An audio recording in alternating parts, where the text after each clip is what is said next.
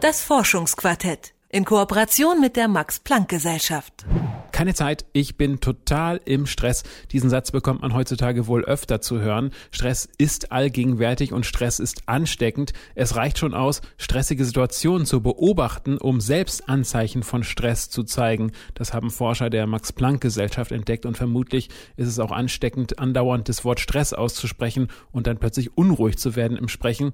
Ähm, jedenfalls hat Detektor FM Reporter Max Heke sich mal so richtig in Stress versetzen lassen und der hat jetzt Stress und ich nicht mehr. Ich sitze im Gebäude des Max-Planck-Instituts für Kognitions- und Neurowissenschaften in Leipzig und warte. Vor wenigen Wochen ist hier eine Stelle als Journalist frei geworden. Das könnte mein berufliches Sprungbrett sein. Aber erstmal heißt es warten. Unruhig blicke ich umher. Müssen die einen denn immer warten lassen? Endlich kommt jemand, um mich abzuholen und ich werde in einen kleinen Raum geführt. Sie werden nun gebeten, ein fünfminütiges Vorstellungsgespräch zu absolvieren. Vor Ihnen sitzt das Auswahlgremium, bestehend aus zwei in Verhaltensbeobachtungen geschulten Psychologen. Ihr Verhalten während des Vorstellungsgesprächs wird mittels Video- und Tonaufnahmen analysiert werden. Bitte beginnen Sie mit Ihrem Vortrag. Ja, äh, warum ich mich auf die Stelle als Journalist hier beworben habe, ist. Ähm, und merken Sie schon, wie Ihr Blutdruck steigt, Ihnen der Schweiß auf die Stirn tritt? Falls ja, dann gehören Sie zu den 26 Prozent von Probanden des Max-Planck-Instituts, die eine Stressreaktion zeigen. Gut, die Testsituation, die ich gerade erzeugt habe, hält keinen wissenschaftlichen Kriterien stand, aber die Situation, die die Forscher geschaffen haben, war ähnlich. Sie haben Menschen Stresssituationen beobachten lassen und dabei interessante Entdeckungen gemacht, wie Erstautorin Veronika Engert erklärt. Es gibt tatsächlich eine physiologisch relevante empathische Stressreaktion. Das heißt, einfach nur durchs Beobachten dieser Situation ist es möglich, beim Beobachter die Cortisolspiegel in die Höhe zu treiben. Und das ist gar nicht so trivial, denn es gibt viele Forscher, die, die das oder ähnliches machen, aber damit selbst bei den gestressten Probanden gar nicht in der Lage sind, wirklich was zu erreichen. Selbst in der direkten Rolle des Gestressten zu sein, ist kein Garant dafür, dass, dass man das System wirklich anschmeißt.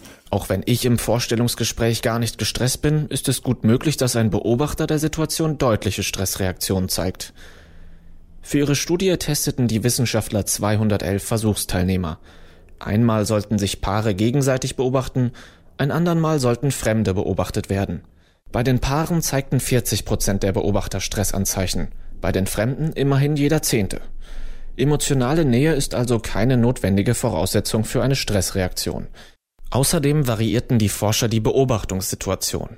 Im ersten Fall konnten die Beobachter das Geschehen vom Nebenzimmer aus durch verspiegeltes Glas beobachten. Im zweiten Fall sahen die Probanden auf einem Bildschirm nur die Nahaufnahme vom Gesicht. In beiden Fällen wies rund jeder vierte Beobachter einen erhöhten Cortisolspiegel auf.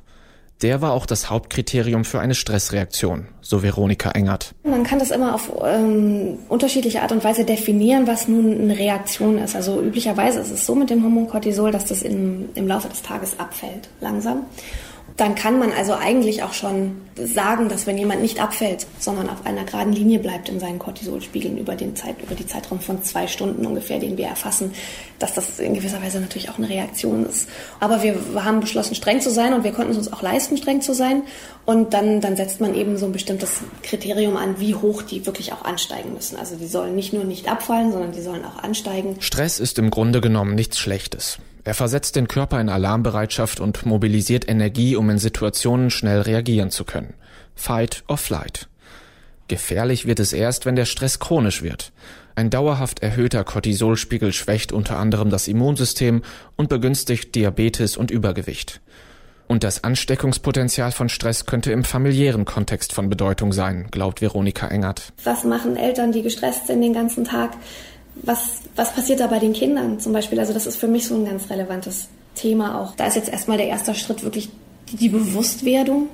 Und ähm, das ist ja auch immer ein ganz wichtiger Schritt. Also dass man sowohl als derjenige, der potenziell Stress gibt, vielleicht ein bisschen bewusster damit umgeht und versucht, das wirklich auch zu Hause abzulegen. Und, und auch als derjenige, wenn man dazu in der Lage ist, weil man alt genug ist, der, der Stress empfängt, ähm, sich diese Grenze auch bewusst macht. Das ist jetzt der Stress von dem anderen. Das muss jetzt nicht unbedingt alles ich miterleben. Derzeit werden in der Abteilung Soziale Neurowissenschaft Formen des Umgangs mit Stress wie Yoga und Meditation untersucht. Konkret haben die Forscher aber noch keine Mittel gegen empathischen Stress gefunden. Allerdings konnten sie mit einem gängigen Stereotyp aufräumen. Frauen und Männer haben sich nicht unterschieden hinsichtlich der Häufigkeit ihrer empathischen Stressreaktionen. Andere Menschen in stressigen Situationen zu beobachten, kann uns also auch ziemlich in Stress versetzen. Zukünftige Studien sollen zeigen, wie genau der Stress übertragen wird. Die Stelle als Journalist beim Max-Planck-Institut habe ich übrigens nicht bekommen. Das Kopfrechnen hat mich einfach zu sehr gestresst. Sie werden nun gebeten, von der Zahl 2043 in 17er Schritten so schnell und so präzise wie möglich rückwärts zu zählen. 2043, 2026, 2009, 1982. Fehler, bitte von vorne. 2043. Das Forschungsquartett in Kooperation mit der Max Planck Gesellschaft.